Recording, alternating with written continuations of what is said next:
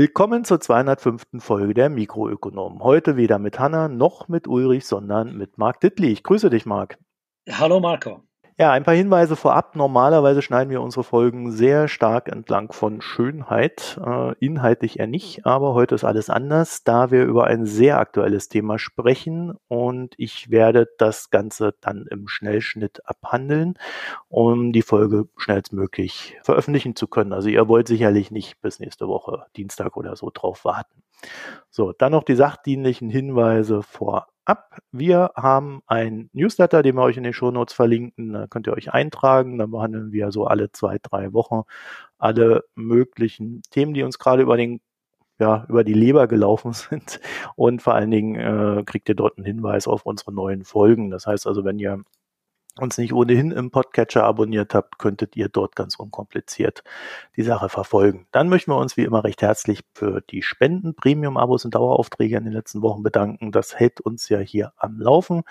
Und ja, dafür vielen Dank. Und wenn ihr da mitmachen wollt, vor allen Dingen im Angesicht solcher wundervollen Folgen, die wir heute produzieren, dann könnt ihr das tun. www.mikroökonomen.de ist unsere Webseite und dann oben rechts Premium und Spenden.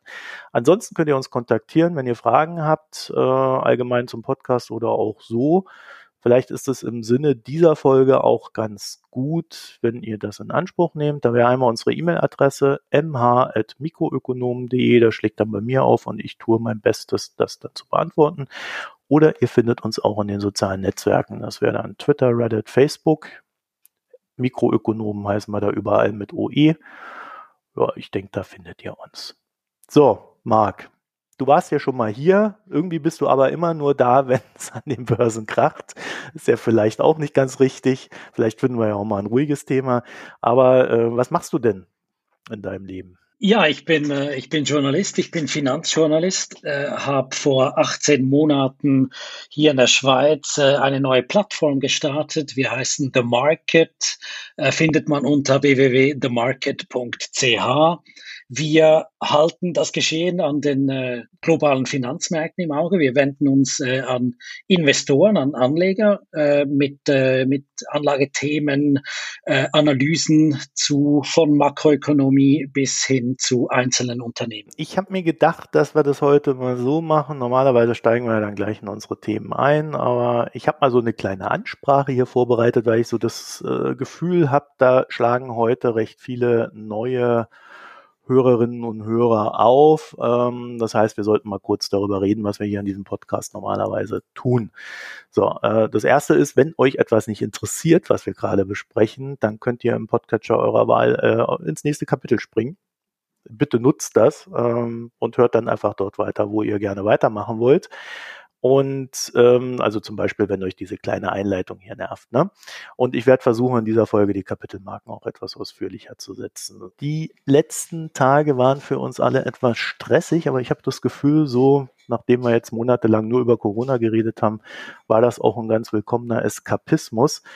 Also endlich spricht man mal wieder über was anderes. Das Leben hat noch viel mehr zu bieten. GameStop zum Beispiel, der heutige Auslöser. Und bevor wir uns dem widmen, was nun die letzten Tage im Markt passiert ist, mein Name ist Marco Herak. Mein erstes Börsengeschäft habe ich mit 15 Jahren getätigt, also damals über meinen Vater nicht selber. Und seitdem hat mich der Markt auch nicht mehr losgelassen. Und seit 2016 gibt es dann diesen Podcast, den ich zusammen mit Ulrich Voss gegründet habe. Kurz darauf kam dann Hanna dazu, unsere Haus- und Hofökonomin. Und wir beschäftigen uns zwar auch mit dem Finanzmarkt, aber nicht nur. Also manchmal schauen wir uns die Geschäftsmodelle von Geisterküchen an oder diskutieren Klimamaßnahmen der Bundesregierung, von den Verwerfungen der Notenbank im Libanon über syrische Hyperinflation oder Versagen der Schulbehörden in Zeiten von Corona. Werdet ihr hier alles finden. Und das meiste wird auch dann gesendet, wenn es nicht gerade im Lichte der öffentlichen Diskussion steht wir verstehen uns, und das ist, glaube ich, gerade bei dem heutigen Thema sehr wichtig, wir verstehen uns dabei so ein bisschen als Scharnier zwischen den verschiedenen Gruppierungen. Als der Wirecard-Skandal hochgekocht ist, haben wir mit Olaf Storbeck von der Financial Times gesprochen. Ähm, als die ersten Corona-Rettungsmaßnahmen äh, anstanden, haben wir uns mit dem Staatssekretär des Finanzministeriums, Wolfgang Schmidt, äh, zusammengesetzt und sie uns erklären lassen. Also uns geht's immer so grundsätzlich um eins. Wir wollen verstehen, was da passiert und wir wollen niemanden in die Pfanne hauen und die einzigen, über die wir uns belustigen, sind irgendwelche Buttheads, die nicht sehr sympathisch sind. Naja, und in dem Sinne wollen wir heute auch über GameStop und Robinhood sprechen, wobei Robinhood so ein bisschen mehr für eine ganze Branche steht. Das ist halt äh, das bekannte Unternehmen in dem Bereich, aber da gibt es ja noch mehrere ich würde mal sagen, wir verstehen grundsätzlich diese Wut und den Hass, der da ja nun auf beiden Seiten aufploppt. Äh, ploppt. Wir verstehen diese harten Diskussionen. Aber dieser Podcast ist auch immer so ein bisschen eine Einladung zum Diskurs und zum gegenseitigen Verstehen. Ja, und damit der geführt werden kann, dieser Diskurs äh, auf Basis von Verstehen, werden wir heute mal versuchen zu erklären, was passiert ist. Und meine Empfehlung wäre, holt euch einen Kaffee, einen Tee oder was auch immer ihr gerne trinkt, macht es euch bequem. Und nun ja, das wird eine Weile dauern. Marc, mein Vorschlag, äh, magst du mal so kurz im Groben erklären, was da bei GameStop passiert ist, bevor wir uns die technischen Details angucken? Ja, sehr gerne, Marco. Ganz simpel gesagt, GameStop ist ein äh, Unternehmen, ist in Texas domiziliert. Die betreiben 5000, äh, rund 5000 Shops für Videogames und eigentlich haben die ein ziemlich veraltetes Geschäftsmodell. Es kauft ja kaum mehr jemand Videogames per DVD im Shop. Äh, und deshalb äh, ging es GameStop jetzt auch äh, in den letzten Jahren nicht besonders gut. Das Unternehmen ist defizitär, schreibt also Verlust. Und das hat am, an den Finanzmärkten das Interesse von Leerverkäufern auf sich gezogen. Also Shortseller, typischerweise Hedgefonds, die mit Leerverkäufen auf fallende Kurse setzen. Jetzt ist dieses Unternehmen GameStop dann plötzlich auf einigen Messageboards von, von Reddit aufgetaucht und dort hat eine Gruppe oder eine wachsende Zahl von Kleinanlegern sich gesagt, hey, wenn wir das Ding kaufen, dann äh, können wir die Shortseller unter Druck setzen. Äh, die haben nämlich gesehen, dass in dermaßen großem Ausmaß Aktien von GameStop ausgeliehen waren und leer verkauft waren, dass man einen sogenannten Short Squeeze Squeeze auslösen könnte, dass also wenn der Kurs steigt, immer mehr von diesen Hedgefonds gezwungen werden, ihre Shorts zu decken, indem sie die Aktien kaufen. Und dann gibt es so eine Art positiven Feedback Loop, dass also dieser Aktienkurs immer weiter in die Höhe äh, treibt. Und das ist in den letzten paar Wochen geschehen oder in den letzten paar Tagen besser gesagt. Äh, genau, also das Ganze läuft äh, schon seit November, dass dort eine gewisse Organisation sichtbar wurde. Mag auch vorher schon den einen oder anderen, äh, die eine oder andere Bewegung gegeben zu haben. Aber jetzt haben wir dann diesen verstärkenden Effekt auch erlebt. Wir haben uns gedacht, wir klappern am Anfang mal ein paar Begriffe ab, die wir hier heute öfter benutzen werden einfach damit auch jene das verstehen, die jetzt vielleicht nicht täglich hier mit unserem Begriffsvokabular rumwerfen. Marc, wir hatten ja gesagt, wir machen das abwechselnd. Das heißt, ich fange jetzt mal an und dann machst du weiter und so weiter. Als erstes Broker, das werden wir heute öfter benutzen. Dort das wäre Robinhood, wäre ein Broker. Dort führt ihr euer Depot und der Broker bietet euch dann die Handelsmöglichkeit über seine Oberfläche an. Es gibt hier so verschiedene Geschäftsansätze bei den Brokern selber, über die wir jetzt nicht alle reden werden. Wir werden aber heute auf alle Fälle darüber reden, wie Robinhood sein Geld verdient und das wird dann noch etwas ausführlicher gegen Ende behandelt. Genau, denn der nächste Begriff ist das Bardepot. Dort legt ihr euer Geld auf das zum Konto gehörige Verrechnungskonto und damit handelt ihr an den Börsen. Dann gibt's die Valuta. In Deutschland und den USA werden Aktienderivate und so weiter, die ihr kauft oder verkauft, erst nach zwei Werktagen eingeliefert oder ausgeliefert. Also wer am Montag kauft, bekommt seine Aktien eigentlich erst am Mittwoch. Eine der Dienstleistungen der Broker ist nun, dass er die Aktien sofort zur Verfügung stellt, nachdem du sie gekauft hast. Also du kaufst äh, am Montag um 9.30 Uhr, dann sind die um 9.30 Uhr auch da. Wenn du sie verkaufst um 9.30 Uhr, dann kriegst du dann sofort das Geld auf dein Verrechnungskonto, das zu dem Depot gehört, eingebucht. Das heißt, man bleibt jederzeit handlungsfähig, obwohl die Lieferung der dahinterstehenden Produkte noch gar nicht erfolgt ist. Der nächste Begriff ist das Margin Depot. Äh, du legst etwas Geld, etwas von deinem eigenen Geld auf das Konto und bekommst dann einen Kredit vom Broker. Mit diesem Kredit kannst du dann handeln. Man könnte äh, es auch ein Kreditkonto nennen, um sich die Funktion zu merken. Wichtig dabei ist zu wissen, bei einem Margin Depot gehören dir die gekauften Aktien nicht selber. Du hast zwar einen Anspruch darauf, aber sie gehören erstmal dem Kreditgeber. So, das Clearinghouse, das auch eine entscheidende Rolle spielte. Wenn du eine Aktie kaufst, sorgt das Clearinghouse dafür, dass sie vom Verkäufer zu dir geliefert wird und dein Geld beim Verkäufer landet. Darüber sprechen wir dann auch nochmal genauer. Dann kommen wir zu den Hedgefonds. Das sind aktiv gemanagte Fonds, die eine Mischung aus sicheren, aber schwer zugänglichen Geschäften und auch reiner Zockerei betreiben. Das Ziel ist es, äh, einen steten Einnahmenfluss mit einem spekulativen Einnahmenfluss zu verknüpfen und dadurch Überrenditen zu erzielen. Es gibt in dem Bereich aber immer auch wieder Akteure, die nur den spekulativen Investments zuneigen und genau die werden dann in den Medien sichtbar gemacht. So, dann kommen wir zum Short Trading oder auch den Shorts, Short genannt. Kurz gesagt, du verkaufst Aktien in der Annahme, dass sie fallen. Steigt der Kurs daraufhin, machst du Verluste. Fällt der Kurs, dann machst du Gewinne. Also das ist quasi das umgekehrte Geschäft zu einem Aktienkauf. Dann kommen wir zum Optionsgeschäft. Das diente ursprünglich mal, um Termingeschäfte abzuwickeln.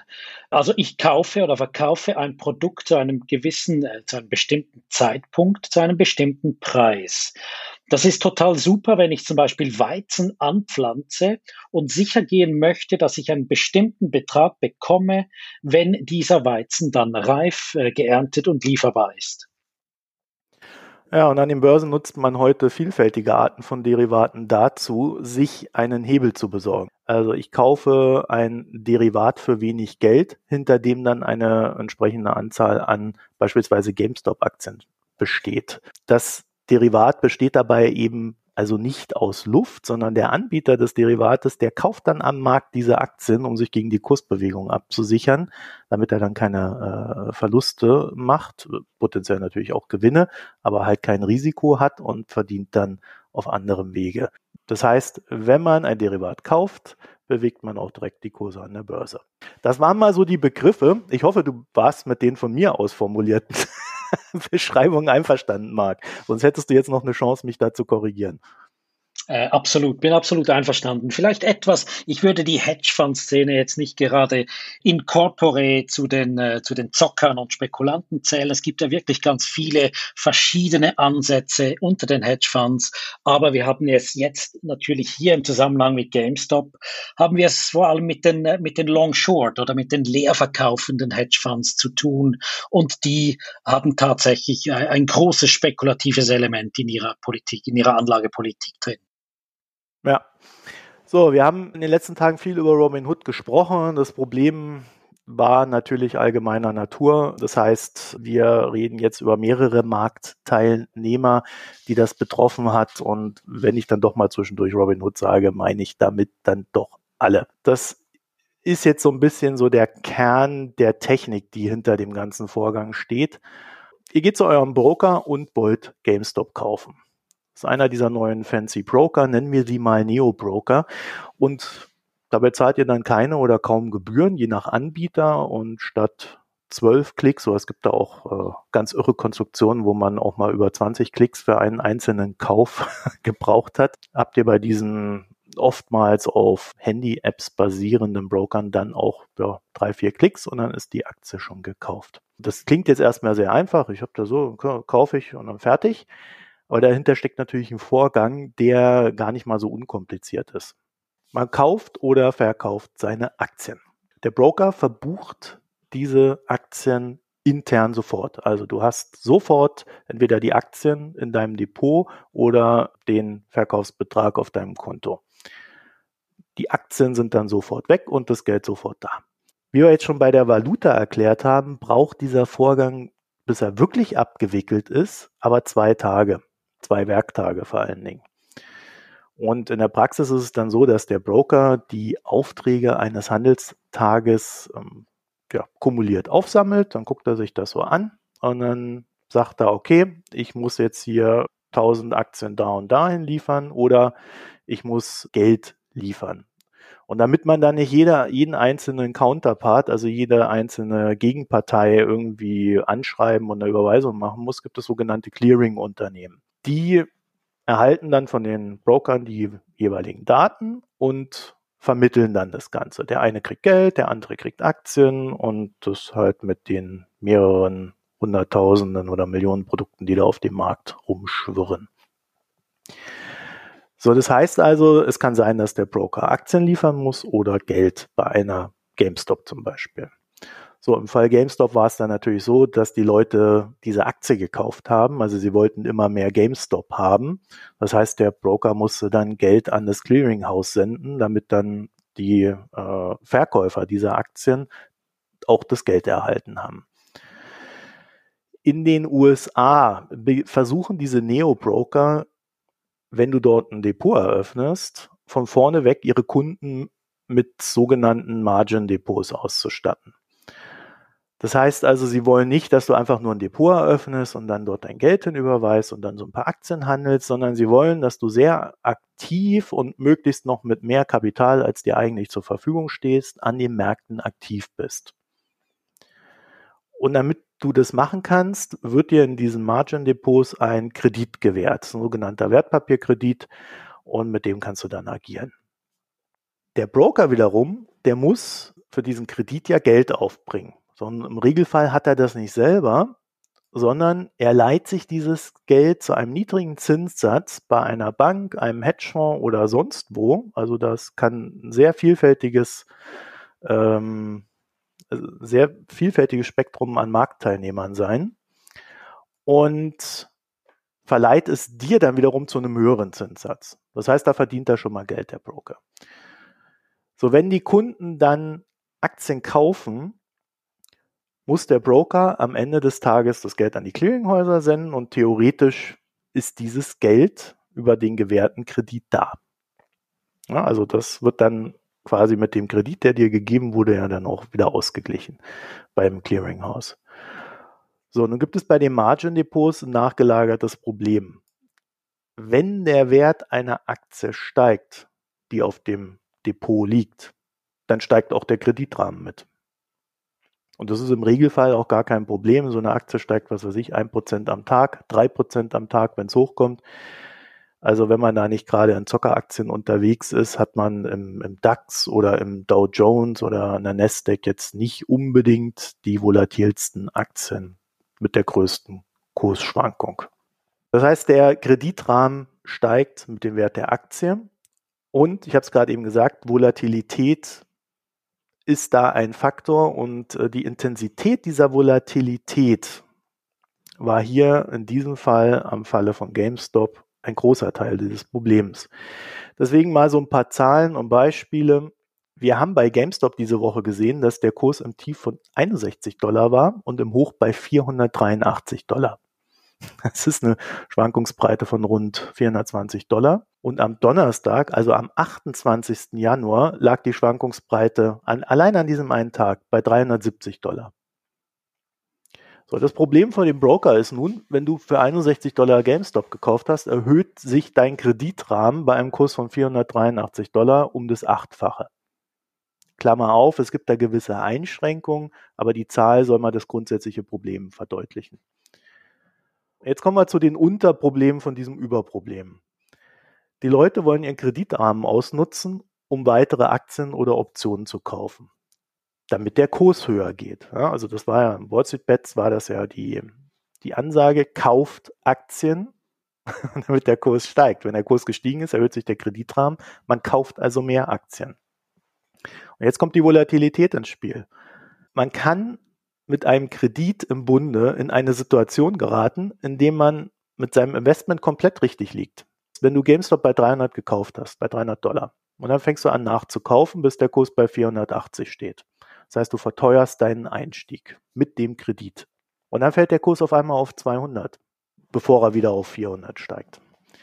Dann wird zwischendrin höchstvermutlich ein Margin Call erfolgen. Das heißt, die Bank geht her oder der Broker geht her und sagt, du, du bist jetzt gerade richtig fett ins Minus reingerutscht, wir müssen dir den Kredit kürzen oder ihn auch ganz aussetzen und du musst Aktien verkaufen, damit du noch in der Deckung bist.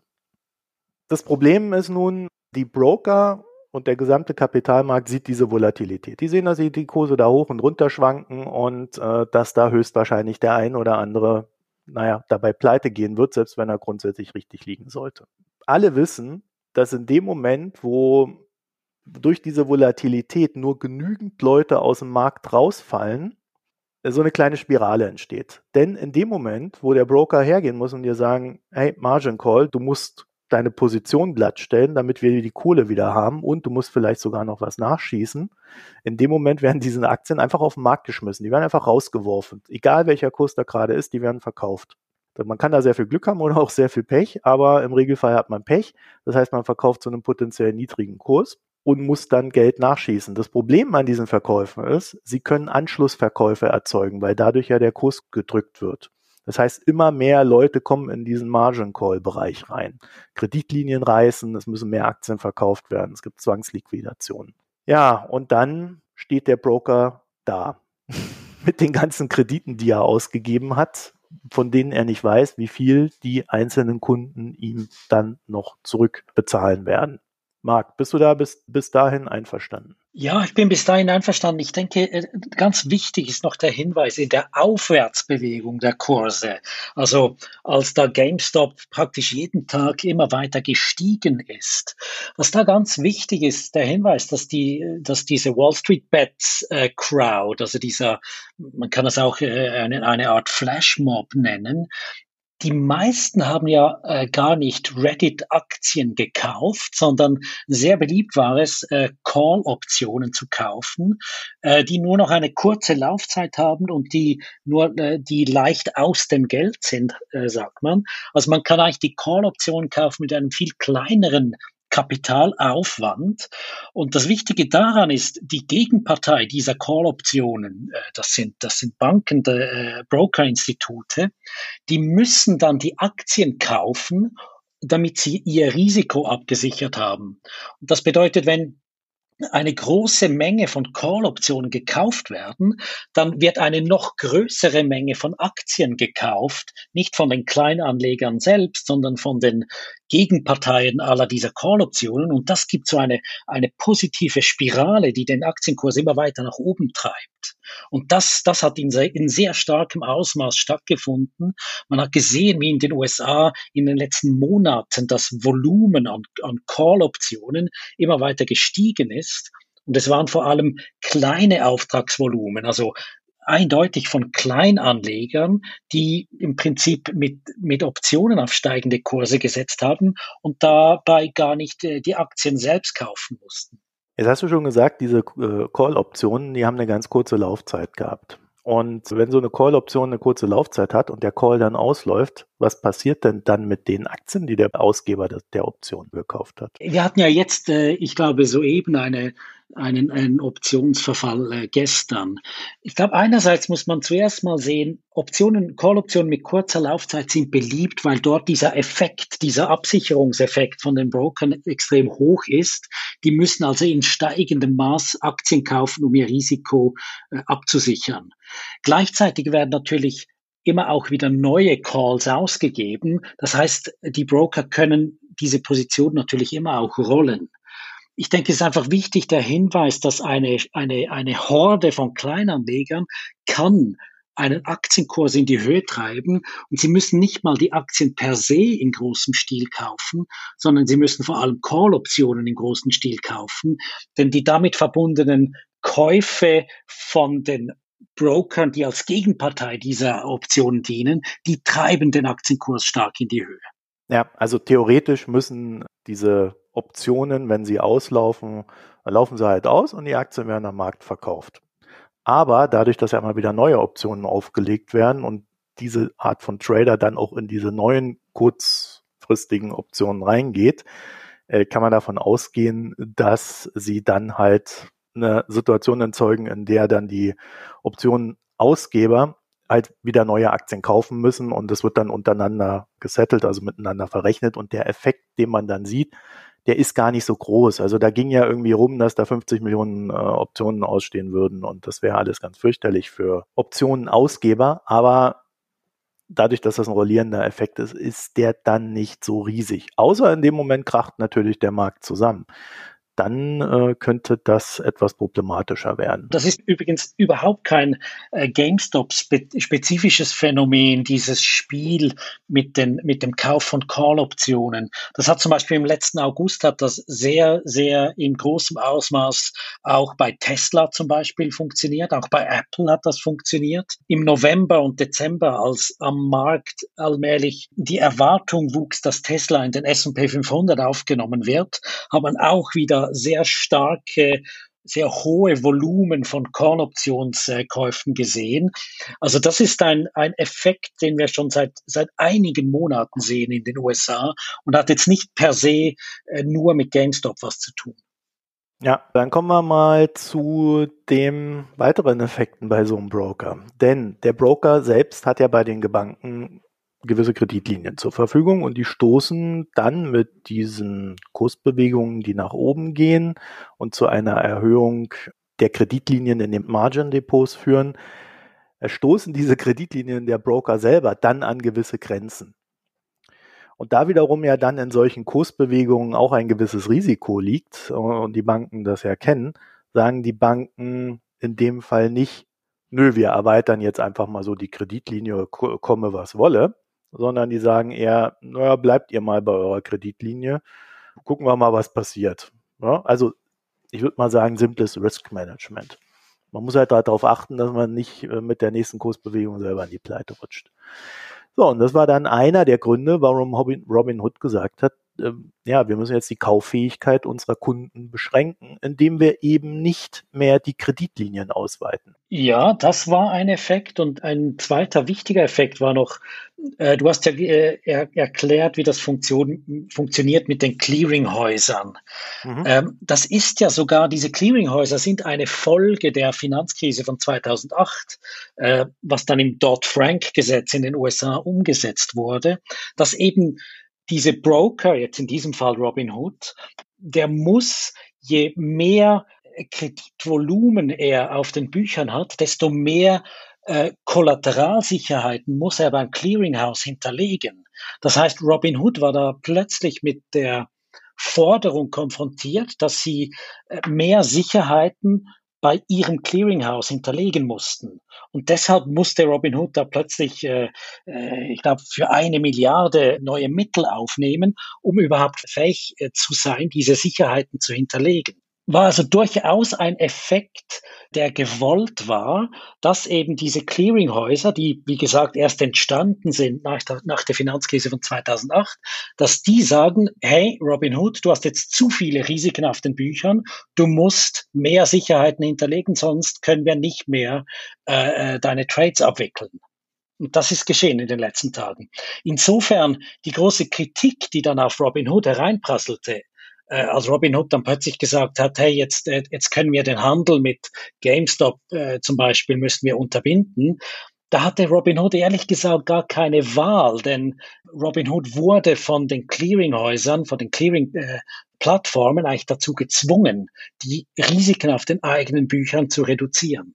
Genau. Das Problem bei so einem Clearinghouse wiederum, da gibt es ja auch verschiedene Studien, ähm, ist dann wiederum, dass die selber haben ja eigentlich kein Geld. Also die haben natürlich Kohle, um ihr Geschäft zu betreiben, aber äh, das ist jetzt nicht ausreichend, um das Volumen, was da durchläuft, in irgendeiner Form zu decken. Weil es ist ja, wie gesagt, nur zur Abwicklung da. Aber wenn in unserer jetzt hier beschriebenen Kette irgendeiner der Partner ausfällt und sein Geld nicht mehr bezahlen kann, also als an erster Stelle der Kunde. Der hat einen Kredit, den er nicht mehr begleichen kann. Dieser Kredit wurde ihm von Robin Hood gegeben. Robin Hood wiederum muss dann den Kredit, die sie selber aufgenommen haben, ja wiederum auch bei den Banken bezahlen. Und für die Geschäfte des, des Traders müssen sie dann gegenüber dem Clearinghouse auch gerade stehen. Wenn aber eine Situation entsteht, in der Robin Hood wiederum pleite geht, dann bleibt auch das Clearinghouse erstmal auf den nicht bezahlten Geldern dann sitzen. Ne? Also da muss dann wiederum die Notenbank einspringen. und so weiter und so fort. Also wir haben da so eine, so eine Kette an, an Problemen, dass wenn einer ausfällt, halt irgendjemand für den gerade stehen muss. Und äh, das ist dann auch der Grund, warum dieses Risk Management bei den Banken greifen muss. Jetzt haben wir ja sehr viel gelesen auf Twitter und Reddit, dass es eine Schweinerei ist, dass äh, Robinhood den Leuten das Kaufen verboten hat. Nun würde ich sagen, Marc, naja, ist okay, wenn der Kunde dort mit seinem eigenen Geld zockt, wäre ich da ja auch dabei zu sagen, das ist eine Schweinerei, dass der nicht weiter kaufen kann. Aber in dem Moment, wo wir sagen müssen, da zockt jemand auf Kredit, dann ist es ja völlig berechtigt, dass der Kreditgeber sagt, du, ähm, stopp mal an der Stelle, du kriegst nicht mehr Kredit oder ich reduziere sogar dein Volumen, oder? Ja, definitiv, ja. Und ich glaube, es kam da wirklich noch dazu, du hast ja eingangs erwähnt, dieses Problem mit der Valuta, dass es eben zwischen dem Kauf und der eigentlichen Abwicklung des Kaufs vergehen zwei Werktage. Und während diesen zwei Tagen trägt der Broker, jetzt also in diesem Fall Robinhood, trägt ja das, das vollständige Risiko, das vollständige Preisrisiko für diese Aktien, für diese Titel auf den eigenen Büchern. Und das ist es dann genau, wo das Clearinghouse sagt, hey, Robinhood, du hast zu viele Risiken auf den Büchern. Du bist als Gegenpartei für uns, für das Clearinghouse, bist du momentan zu riskant. Wir wollen, dass du deine Kollateralzahlungen, also deine Sicherheitszahlungen an uns erhöhst. Und das war dann eben der Grund, dass Robinhood gesagt hat, hey Leute, wir, wir können jetzt nicht äh, weiter euer, eure Trades mit GameStop abwickeln. Deshalb war Robinhood eigentlich gezwungen, diese GameStop-Trades temporär auszusetzen, weil eben die Risiken auf den eigenen Büchern zu groß wurden. Ja, das wäre mal so diese äh, Robin Hood-Seite. Jetzt haben wir ja bei GameStop auch das äh, Thema gehabt, dass äh, sich die Privatanleger da ganz gezielt zusammengesetzt haben und gesagt haben, hey, da ist ein Hedgefonds tätig in GameStop. Wenn wir jetzt diese ganzen Optionen da kaufen, dann können wir den doch platt machen. vielleicht, äh, Marc, können wir ganz kurz erklären, ähm, oder vielleicht erklärst du es, dieser Hedgefonds, über den wir da reden, der war short in der Aktie. Also der hat äh, Aktien verkauft, die er nicht hatte und wollte davon profitieren, dass der Kurs sinkt.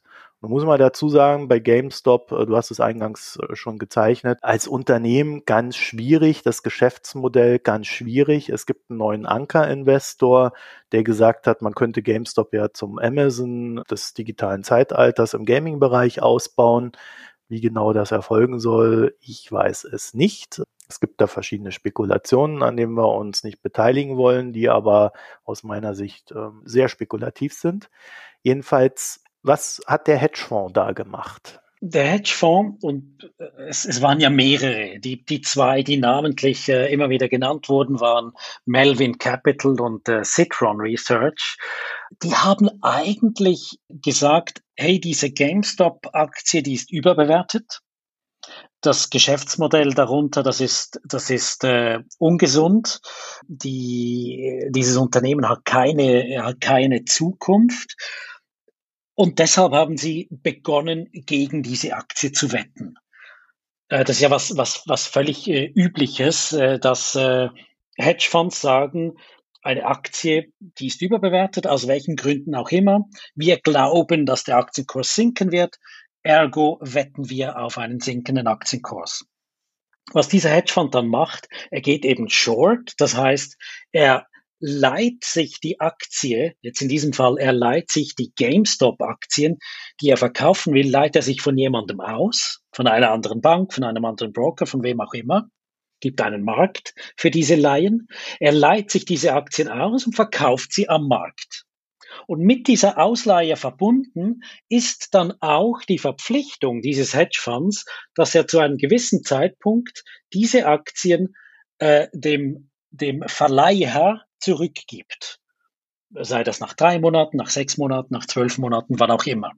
Der Hedgefonds geht ja davon aus, dass in diesem Leihzeitraum der Aktienkurs sinkt und dass er fähig sein wird, diese Aktien zum Zeitpunkt, wo er sie zurückgeben muss, zu einem tieferen Preis vom Markt zurückkaufen kann, und er hat dann einen Gewinn erzielt, denn er hat die geliehenen Aktien hat er zu einem höheren Preis verkauft und wenn seine Rechnung aufgeht, kann er die Aktien in sechs Monaten zu einem tieferen Preis am Markt wieder kaufen und sie äh, zurückgeben.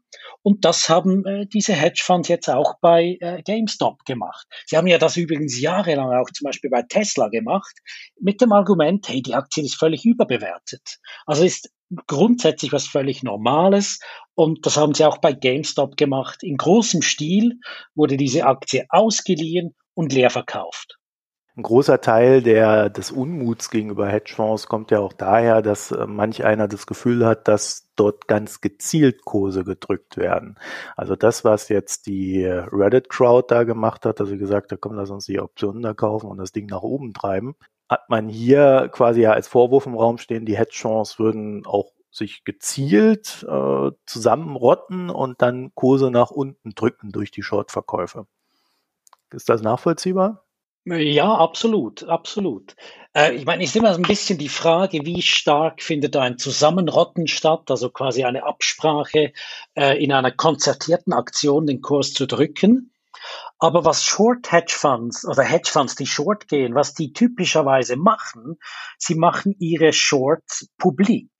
Sehr oft ähm, wenn ein, wenn ein Hedgefonds bei der, beim Unternehmen X short gegangen ist, dann publizieren sie danach einen Report. Oftmals sind das sehr ausführlich, äh, ausführlich formulierte Reports, wo der Hedgefonds seine Argumentation darlegt, weshalb das Unternehmen X eben ähm, dem Untergang geweiht ist, weshalb die, die Aktien des Unternehmens X völlig überbewertet sind und so weiter.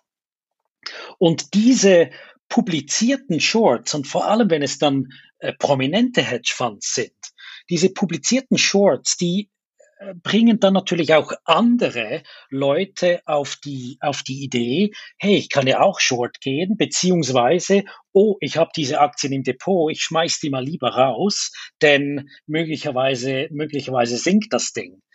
Und so haben diese Hedgefonds eigentlich äh, jahrelang funktioniert. Sie haben sehr publik gemacht, wenn sie bei einem Unternehmen short gegangen sind, weil das dann jeweils eine Dynamik in Gang gesetzt hat, dass dann eben auch andere Hedgefonds short gegangen sind oder dass andere Leute begonnen haben, diese Aktien auf den Markt zu werfen. Und das hat dann so eine Art sich selbst erfüllende Prophezeiung ausgelöst.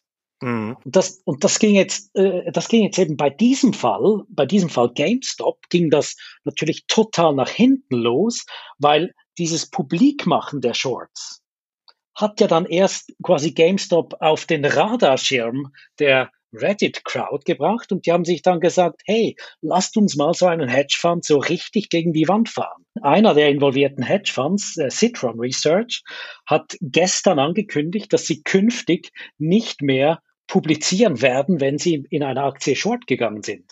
Also sie haben natürlich die Pflicht, äh, Publikation, die sie bei der Wertpapieraufsichtsbehörde SEC eingeben müssen. Aber das, das aktive Publizieren von Short-Positionen will dieser eine Hedgefonds jetzt äh, per sofort nicht mehr machen. Ja, mal gucken, wie lange das durchhält und ob sich das dann als äh, Lösung durchsetzt, weil wenn man ja trotzdem sieht, wo die Shorts sind, seien sie halt genauso angreifbar. Ich habe mir mal ein Beispiel rausgesucht aus der jüngeren Vergangenheit, wo man vielleicht sieht, dass dieses Geschäftsmodell von Hedgefonds äh, ja so eine, also gerade wenn es in den Short-Bereich geht, nicht so leicht einzuschätzen ist. Der Klassiker wäre ja Wirecard, den nehme ich jetzt nicht, aber bei Wirecard war es ja so, dass die, die dort short gegangen sind, sehr genau gewusst haben oder zumindest sehr stark vermutet hatten, da findet ein Betrug statt und in diesem Betrug, dem machen wir publik und ähm, verdienen dann da halt äh, dran, dass der Kapitalmarkt aufmerksam wird. Ja. Äh, wissen wir ja bei Wirecard, äh, das hat eine sehr lange Geschichte genommen. Äh, das war wohl eine der größten Betrugsaktionen der jüngeren Vergangenheit und da will ich gar nicht einsteigen. Aber nehmen wir mal Kränke Leasing. Kränke Leasing wurde von einem Shortseller als Short-Möglichkeit ausgemacht, der bei Wirecard recht erfolgreich gewesen sein soll, also einen sehr hohen ja, Street Cred hatte, äh, an der Börse. Und wo man sagen muss, ja, das Ding hat er sich halt angeguckt, hat da einen riesigen Report geschrieben und hat dann einfach mal behauptet, ja, die haben da irgendwie eine Milliarde Cash, das stimmt alles gar nicht, das ist gar nicht da, das Cash. Wie bei Wirecard ist es einfach nicht da. Also äh, der Großteil dieses Reports, der da stattfindet, fand, der wurde im Nachgang debunked. Also man kann sagen, viele Sachen waren dort nicht richtig. Jetzt haben wir aber die Situation gehabt, dass aufgrund dieser Short-Attacke sich der Kapitalmarkt sehr intensiv auf einmal mit dem Geschäftsmodell von Kränke-Leasing auseinandergesetzt hat und dabei plötzlich wesentlich stärker realisiert hat, dass da ja gewisse Risiken drin liegen, dass da äh, über Steueroasen und so weiter verschiedene Vorteile äh, versucht werden zu erlangen, dass der Vorstand vielleicht äh, Nebengeschäft betreibt, was jetzt nicht so ganz ideal war, selbst dann, wenn es äh, sauber ja, vonstatten ging, äh, dass auch die, der Aufbau neuer Geschäftsfelder in der aktuellen Konstruktion halt ein bisschen ja, ungewöhnlich ist, aber auch Vorteile hat. Und die Folge davon war, dass normalerweise immer auch sagen, okay, der Report ist weitestgehend Quatsch, das Geld ist da, ja, dann geht die Aktie wieder hoch. Ist aber nie auf die alten Höchststände zurückgekommen, sondern ähm, es hat einfach eine Neubewertung dieses Geschäftsmodells stattgefunden. Und da kann man natürlich schon sagen, naja, da hat der Shortseller dann dazu geführt, dass dieser Diskurs entstanden ist und hat etwas positiv, zu etwas Positivem geführt, nämlich zu einer realistischeren Bewertung und Erkenntnis über das Unternehmen, das vielleicht vorher gar nicht möglich gewesen wäre. Trotzdem hat er Quatsch veröffentlicht. So, wie geht man jetzt damit um? Na? Also der Vorstandsvorsitzende von Kränke Leasing, der ehemalige, der jetzt im Aufsichtsrat irgendwie hockt und äh, teilweise ausgesetzt und so weiter, hat dann gesagt, er verzichtet darauf, da eine Klage zu führen. Aber Marc, äh, ist ein schönes Beispiel dafür, dass es nicht so einfach ist. Ne? Ah ja, absolut. Es ist, es ist ja tatsächlich leider etwas, etwas kompliziert. Jetzt, ich meine, im Zusammenhang mit GameStop war ja so eindeutig, ich sage jetzt mal das sehr simple Narrativ, hier sind die guten Robin Hooders, diese kleinen, äh, die jetzt mal so, so einen von diesen bösen Hedgefonds so richtig an die Wand gefahren haben. Äh, wie du gesagt hast, äh, Hedgefonds haben auch die Geschehnisse bei Wirecard äh, aufgedeckt, die möglicherweise gar nicht aufgedeckt worden wären andersrum. Und gleichzeitig, wie das Beispiel, das du jetzt soeben gerade erwähnt hast, wird auch viel Schindluderei betrieben. Ähm, ich muss, ich muss ehrlich sagen, sehr oft in Fällen wie diesen kommt ja dann jeweils die Forderung, man sollte Hedgefonds beziehungsweise man sollte die Praktik des Short-Selling verbieten. Und das halte ich für die falsche Forderung. Wenn es richtig funktioniert, dann haben Hedgefonds und da haben Short-Sellers haben eine Funktion an den Finanzmärkten, dass sie dass sie üble Machenschaften aufdecken. Das war ja zum Beispiel auch bei Enron der Fall, ist jetzt dann 20 Jahre her. Oder bei Lehman Brothers waren es auch Hedgefonds, die früh gesagt haben, hey Jungs, ihr habt da viel höhere Risiken auf der Bilanz, als ihr uns, als ihr uns erzählt. Also ich, ich finde es jeweils die falsche Forderung, wenn man sagt, hey, Short Selling muss verboten werden. Aber gleichzeitig muss es natürlich so sein, wenn ein Hedgefonds quasi wissentlich und willentlich falsche Informationen in einem Report äh, veröffentlicht, dann muss er natürlich äh, mit aller Härte des Gesetzes drangenommen werden. Und das hätte man jetzt in, bei diesem konkreten Fall, das, den du vorhin erwähnt hast, äh, hätte ich jetzt als Auf, Aufsichtsratschef, hätte ich da durchaus die Klage geführt. Ja, das Problem an der Geschichte war, dass kein Schaden entstanden ist dem Herrn. Okay, ja. Da kommen wir in die Untiefen des Rechts. Der Schaden entsteht nämlich erst, wenn du die Aktien verkaufst. Ja, guter Punkt. Wenn ich vielleicht noch ein, ein Beispiel anfügen kann, das ist ein Jahr alt, ein gutes Jahr alt. Es gab eine chinesische Kaffeehauskette, die hieß Luckin Coffee. Und die ging an der Nasdaq in den USA an die Börse mit Riesenerfolg. Das war einer der gefeiertsten Börsengänge im Jahr 2019. Das war so quasi äh, die chinesische Antwort auf Starbucks und so weiter. Da haben Hedgefonds haben früh in die Bücher geschaut und haben gesagt, hey, das ist Lug und Trug, das ist ein Luftschloss. Und tatsächlich, äh, am Schluss, nachdem, nach vielen Monaten, wo diese Luckin Coffee Story gefeiert wurde, auch in Europa und auch in den USA, ähm, kam heraus, das war, das war Lug und Trug. Das war ein riesiges Luftschloss. Und insofern, ich möchte wirklich hier ein bisschen eine Verteidigungsrede halten, dass die Hedgefonds, die bei Aktien short gehen, dass das nicht einfach nur eben kriminelle Jungs sind, sondern dass die durchaus immer mal wieder auch äh, wirkliche Betrugsfälle aufdecken. Ja, unabhängig davon äh, ist es natürlich im Regelfall so, dass wenn man sich ein Unternehmen anguckt, dann sieht man nicht nur Licht. Also man findet bei jedem Unternehmen Licht und Schatten und aus diesem Licht und Schatten kann man dann halt seine eigene Investmentmeinung abbilden. Und äh, manchmal ist die dann halt eher negativ äh, und manchmal ist sie halt positiv. Absolut, ja. Und dass es nicht ganz unwichtig ist, äh, auch Negatives an den Börsen zuzulassen. Also bei Reddit gibt's ja, gibt's ja so zwei kleine Pfeile, ne? Einer geht nach oben und einer geht nach unten. Und dann kann man sich Karma ansammeln, wenn man Beiträge schreibt, die anderen gefallen oder eben auch nicht gefallen. Und dann verliert man halt Karma, ne? Und das ist ja hier so ähnlich.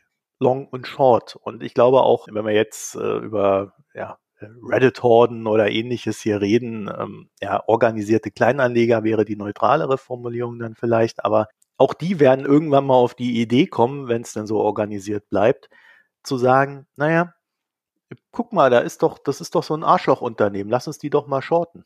Also wenn wir, ähm, das wäre ja dann so äh, die, die ausgeuferte Diskussion dann, die wir hier jetzt gerade auch, hier wie so eine Financial Times liegen, ne? da geht's dann Main Street Game, Wall Street und so weiter, aber die Reddit-Crowd kann durchaus auch irgendwann mal zu der Überzeugung kommen und sollte das vielleicht auch, dass es halt auch böse Unternehmen gibt. Ja, Activision Blizzard zum Beispiel. Ja, ihr seid, das kommt doch alles aus dem Gaming-Bereich.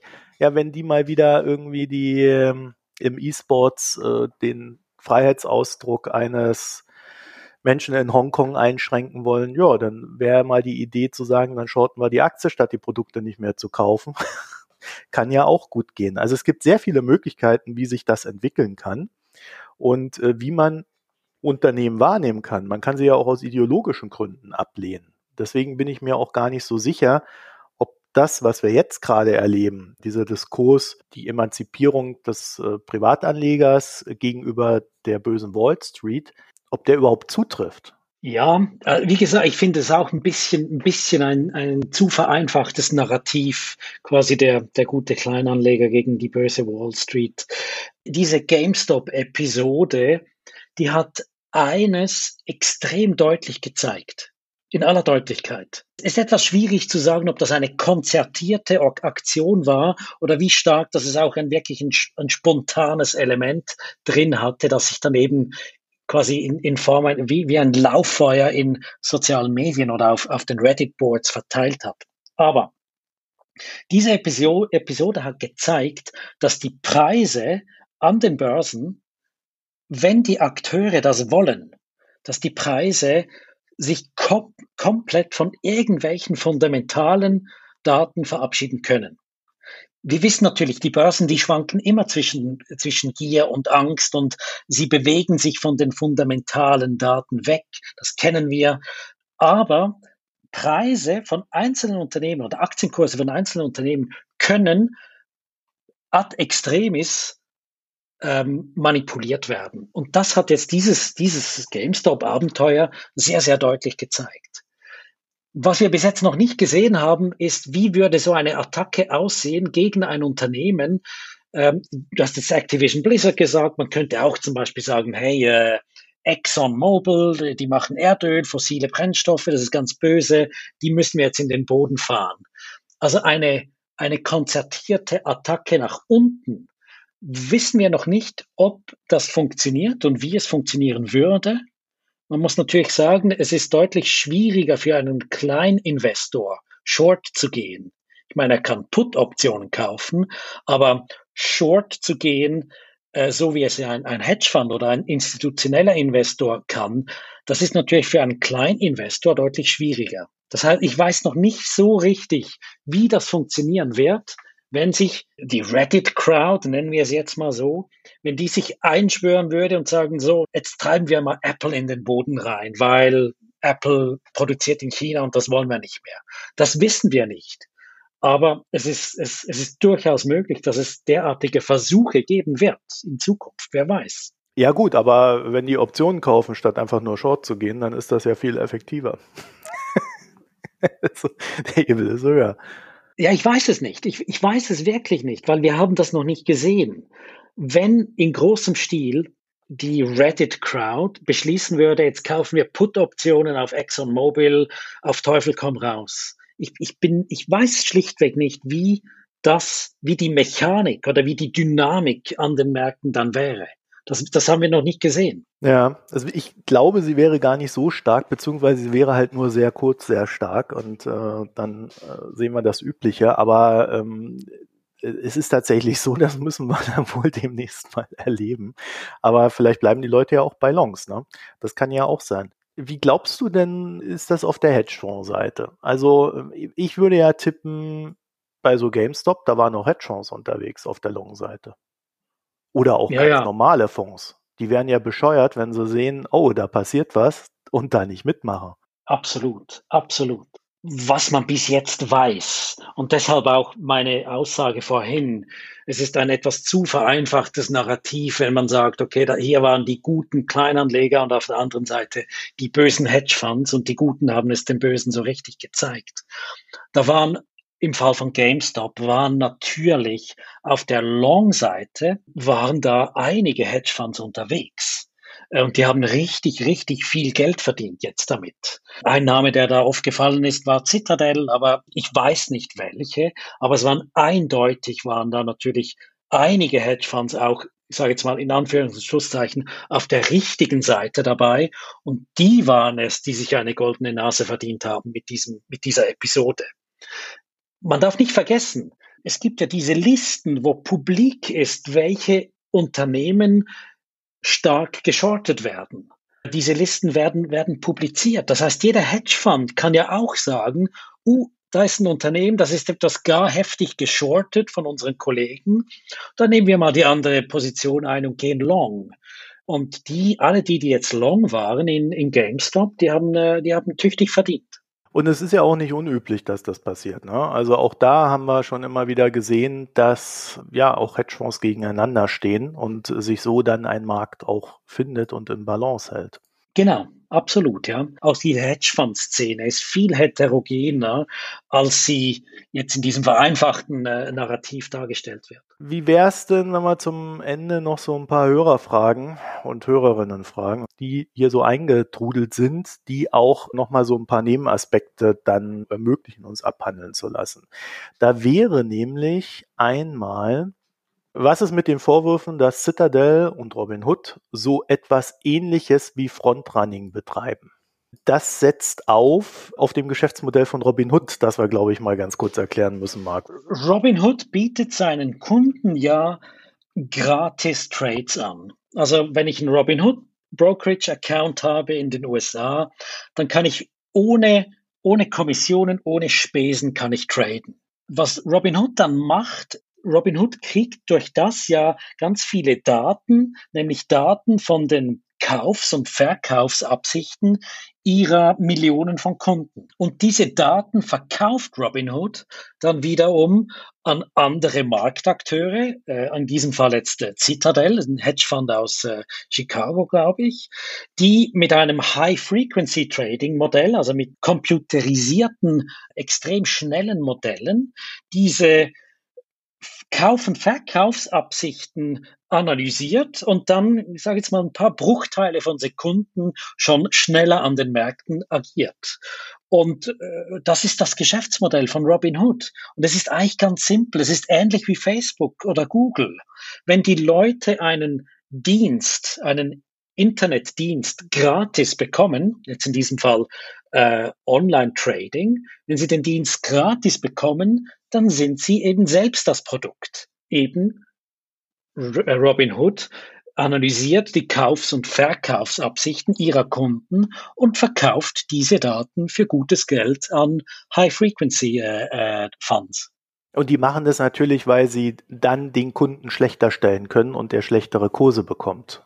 Das heißt, sie verdienen an jeder Transaktion, verdient Citadel dann mit und der Kunde kriegt einen schlechteren Preis, als wenn er einfach frei über die Börse gekauft hätte.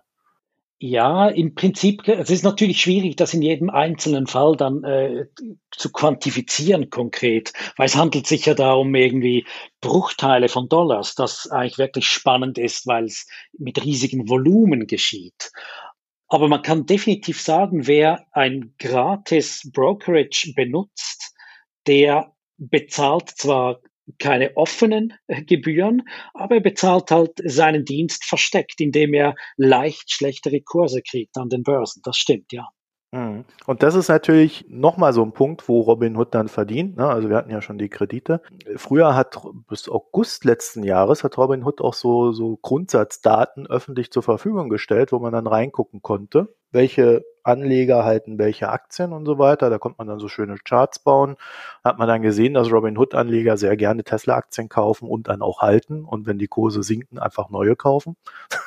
es scheint ja auch gewisses Grundkapital zur Verfügung zu stehen, um das dann immer wieder tun zu können. Das haben sie dann abgeschaltet im August. Also diese Daten kriegen wir momentan gerade nicht mehr her. Und es sind natürlich alles Sachen, die dann vertickt werden.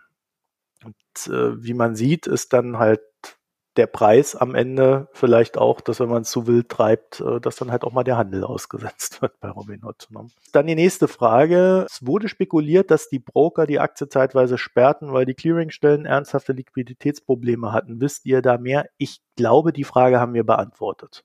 Ne? Clearinghäuser es war nicht ganz so, dass sie die Liquiditätsprobleme hatten, sondern die Unternehmen wie Robinhood hatten die Liquiditätsprobleme, um die Einlagen da abzuführen. Ja, genau. Die, die Clearinghäuser, wenn die sehen, dass es zu Liquiditätsproblemen kommt, dann verlangen sie von, von ihren Mitgliedern, jetzt in diesem Fall, wenn sie sehen, dass von Robinhood äh, zu große Risiken kommen, dann verlangen sie von Robinhood äh, größere Einlagen, also eben diese, Kollat diese Kollateraleinlagen. Äh, und das ist, das ist genau die Funktion, die ein Clearinghouse äh, wahrnehmen muss. Sie muss im Prinzip, bevor es zu Liquiditätsproblemen kommt, muss sie von ihren Mitgliedern höhere Kollateralzahlungen verlangen. Ja, Wer misst wie den Anteil der geschorteten Aktien? Und das ist ein ganz spannender Punkt, weil bei äh, GameStop ging rum 140 Prozent sollen Short gewesen sein. Das habe ich mir mal ziemlich genau angeguckt und es gibt in dem Bereich einen Datenanbieter namens S3 und S3 veröffentlicht solche Daten. Da kann man sich mal 50 Dollar bezahlt, kann man sich da ähm, bei denen so, so einen Account schießen und kann dann es wird einmal aktualisiert am Tag, diese Short-Daten sich angucken. Jetzt ist es so, die Nasdaq selbst veröffentlicht diese Short-Daten zweimal im Monat. Und zwar acht Werktage nach dem 15. Äh, des Monats und nach dem 30.-31. des Monats. Das heißt also, man hat eigentlich nur zweimal im Monat diese Short-Daten und äh, S3 hat es sich zur Aufgabe gemacht, algorithmisch herzuleiten, wie die Short-Daten an den anderen Tagen sind, wo keine quantifizierten Daten vorhanden sind von der Nasdaq. Die haben da schlichtweg einen Algorithmus laufen, der sich mit dem Markt beschäftigt und haben eine recht gute Trefferquote, wenn man das so im Nachgang dann analysiert anhand der äh, Nasdaq-Daten, wie da der Verlauf ist. So, diese 140 Prozent bei GameStop, da hat S3 einen Blogpost zugeschrieben und der Vorwurf, der im Raum stand, Marc, du wirst dich erinnern, 140 Prozent Short, das kann doch gar nicht sein. Dann haben doch die Hedgefonds Naked Shorts gemacht. Das heißt, sie haben ungedeckte Leerverkäufe getätigt. Das heißt, sie haben sich nicht die Aktien geliehen, wie man das ja üblicherweise tun muss, sondern sie haben einfach geschortet, ohne die Aktien sich irgendwo zu leihen.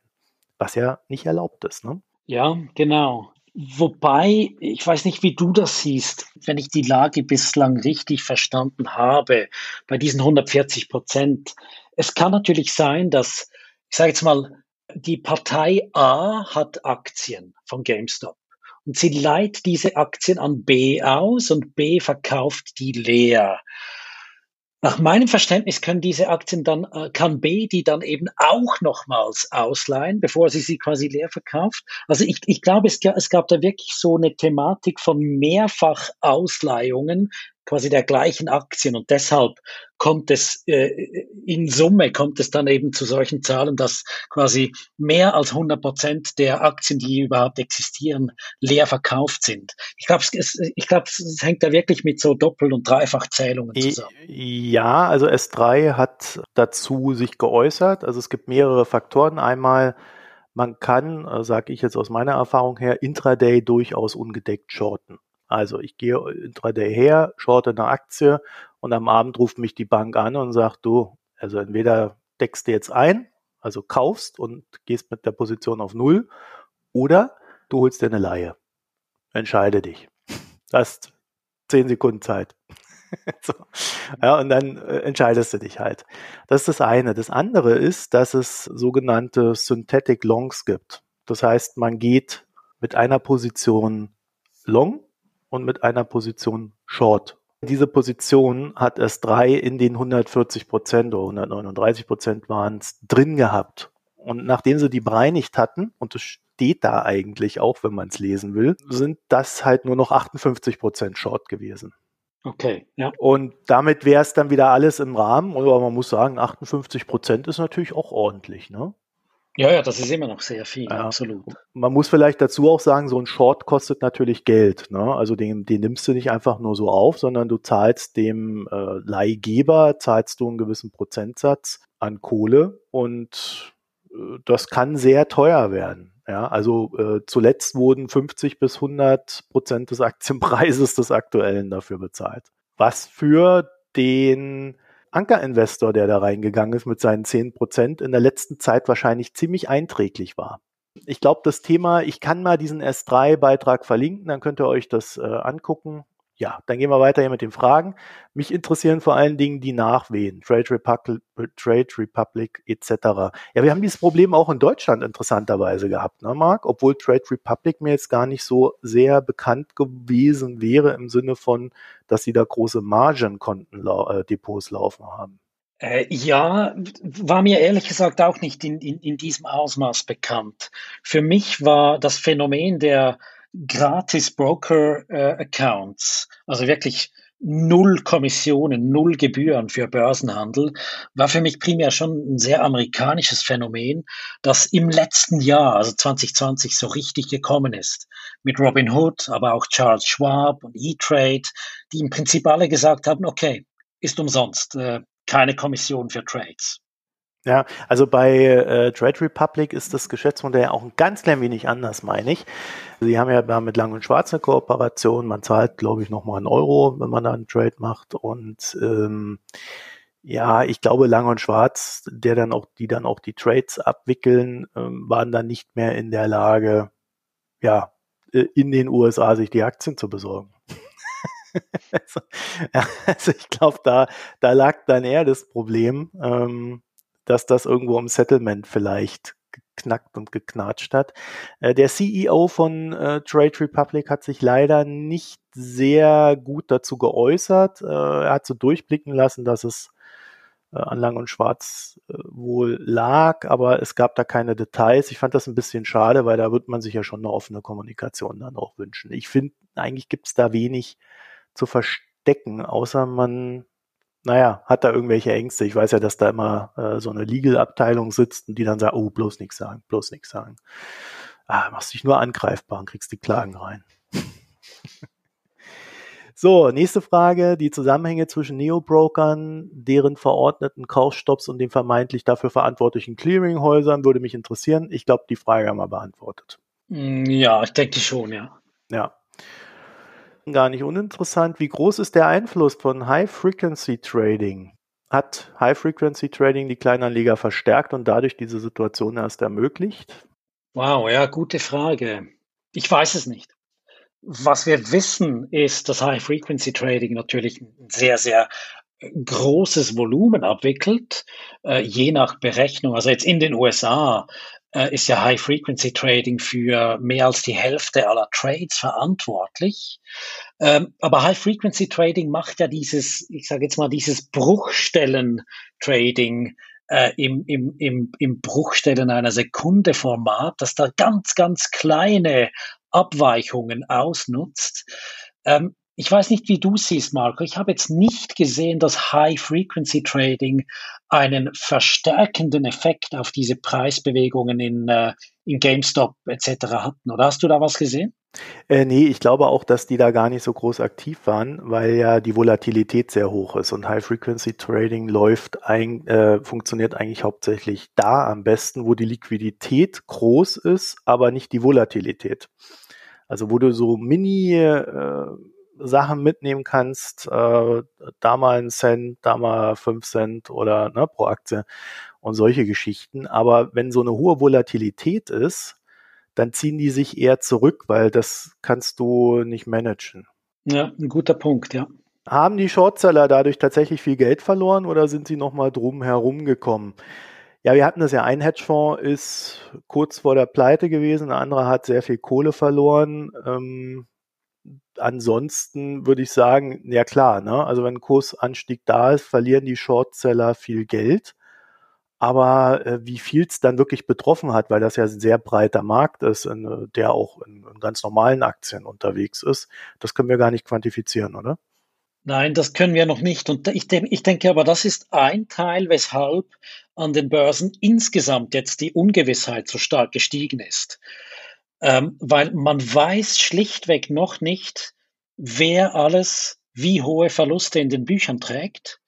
Und weil man weiß, dass diese Hedgefonds ja selbst immer sehr groß, sehr hoch geleveraged sind, also mit hohem Einsatz von Fremdkapital arbeiten, besteht also die gewisse Angst, dass da noch einige Akteure zu Zwangsliquidationen äh, ähm, äh, also, äh, gezwungen werden mhm. und dass da noch, noch ziemlich viel Material auf den Markt geworfen werden könnte in den nächsten Tagen. Aber wir haben da schlichtweg null Transparenz, wir wissen es nicht. Was man vielleicht auch noch sagen kann, das ist ja noch nicht vorbei. Die Shorts sind immer noch sehr hoch bei GameStop. Das heißt, es, je weiter der GameStop-Kurs steigt, es kann da immer noch zu Detonationen in der Hedgefonds-Szene kommen, äh, von denen wir noch gar nichts, äh, jetzt noch gar nichts sehen. Hm, es kann natürlich auch zu Detonationen bei den Privatanlegern kommen. Also Absolut, also, ja, ja, genau. Also da hätte ich eher so meine Fragezeichen momentan. Aber es ist tatsächlich so, am Kapitalmarkt ist es immer ein Problem, wenn so eine Unsicherheitssituation über Risiken entsteht. Ne?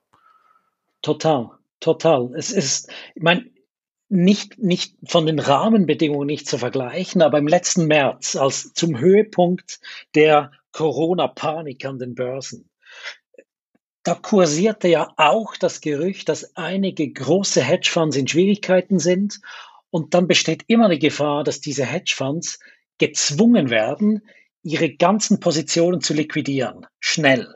Und wenn, wenn da das Material auf die Märkte geflogen kommt, dann, dann brechen die, die Preise ein.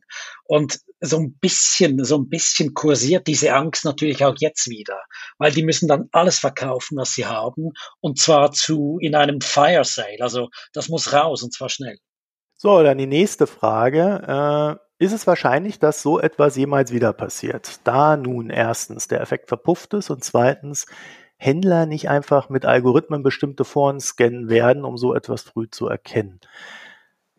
Ist ein ganz guter Punkt. Ne? Also ich meine, mein, meine Grundaussage zum Kapitalmarkt ist ja eigentlich immer ähm, fortwährende Adaption der Veränderung, die stattfindet. Ja, ich denke, A, das wird wieder passieren. Also das, das Phänomen, dass eine Reddit-Crowd äh, sich äh, spontan zusammenschließen kann, das werden wir wiedersehen. Es wird natürlich nicht dort passieren, wo man, wo es alle erwarten. Äh, und zweitens, ich bin aber auch absolut der Meinung, dass, äh, dass mit Algorithmen äh, diese Messageboards abgesucht werden und dass da schlaue Akteure an den Finanzmärkten versuchen werden, einen Schritt zuvor zu kommen. Also diese, diese Adaption, die wird stattfinden, ganz klar. Es wird vielleicht sogar stattfinden, dass äh, Akteure versuchen, in den Foren genau das auszulösen. Ne? Also äh, ich glaube, da sollte man sich nichts vormachen, sondern ich könnte mir schon vorstellen, dass dann auf einmal ganz bewegende private Geschichten über verarmte Menschen auftauchen, die auch sagen, ach, jetzt lass uns doch mal so eine Aktie hochpushen, damit ich mich sanieren kann oder so. die Bösen, auf, auf jeden Fall, auf jeden Fall. Ja. Ja, Wahnsinn. Also wir werden, wir werden, glaube ich, diese Sache in der Form nicht mehr los. Äh, interessant wird dann aber zu beobachten, wie genau sie sich auspendelt und wie genau das dann stattfindet, weil ich glaube, so wie wir es jetzt gesehen haben, genau so wird es nicht nochmal stattfinden. Ne? Ja, sehe ich auch so.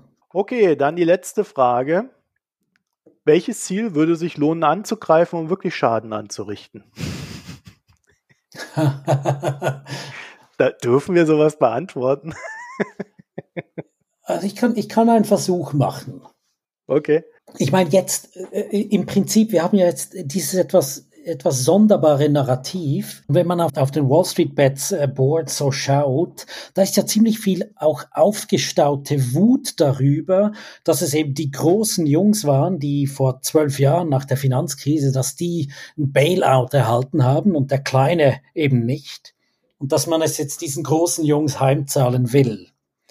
Nun würde ich natürlich sagen, ja, okay, die Hedgefonds, ja, äh, die sind auf der einen Seite, ja, das sind große Jungs äh, und ja, äh, die haben, äh, äh, die, die sind, das sind definitiv nicht die heiligsten.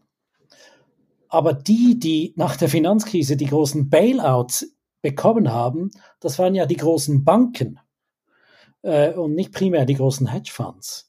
Also insofern mich, was ich extrem spannend fände, und ich muss jetzt keinen expliziten Namen nennen, aber was ich sehr spannend fände, ist, wenn es eine Form von Attacke gegen eine amerikanische Großbank gäbe. Wenn man äh, plötzlich in den Messageboards lesen würde, hey, lasst uns die Bank XY äh, angreifen äh, und so könnte man das machen das, das wäre, das wäre eigentlich, äh, das wäre etwas, was ich mir vorstellen könnte. Also hm. nicht die Hedgefonds, sondern die Großbanken zum Ziel der Attacken werden. Ja, ihr könnt natürlich auch mal so, so eine Nachhaltigkeitsbank hochpushen. also man kann Beispiel, ja, ja, man, man muss das ja nicht nur immer im Wir gegen die denken, sondern man kann ja damit auch Gutes tun und sagen, okay, dann ziehen wir mal den Kurs also äh, wir sind natürlich gegen Kursmanipulation hier. Wir spekulieren nur darüber, was stattfinden könnte. Und äh, ich, ich frage mich halt, wenn man wirklich eine gute Absicht hat, dann müsste man doch eher dafür sorgen, dass die Unternehmen, die okay sind, die gut sind, dass man die dann nach oben zieht, damit die dann äh, möglichst Kapitalerhöhungen machen können. Und äh, da wird dann der Kapitalmarkt schon mitziehen bei den Kapitalerhöhungen, weil er glaubt, er kann Geld verdienen. Also dass man vielleicht eher in diese konstruktive Richtung denkt. Das wäre mal so mein Vorschlag bei der Sache. Nicht, nicht nur in der destruktive Richtung. Das wäre durchaus, durchaus ein Vorschlag. Äh, setzt natürlich voraus, dass man auch äh, wirklich identifizieren kann, wer gut ist und wer weniger gut ist. Tja, aber, ja, absolut. Fragen, aber ich meine, wir uns ja alle schon wichtig. Ja. Es ist schon wichtig, wenn man schaut, auf den Wall Street Bets Message Boards, da ist eine unglaublich destruktive Stimmung herrscht da. Also ich meine, ich, ich, ich habe die natürlich nicht, nicht in Gänze gelesen, aber da ist ganz, ganz viel aufgestaute Wut gegen das System. Da ist ganz viel drin von, ist mir egal, wenn ich meine Ersparnisse verlieren, ich will, ich will es diesen großen Jungs heimzahlen. Also da ist ganz, ganz viel destruktive Energie die da entladen wird.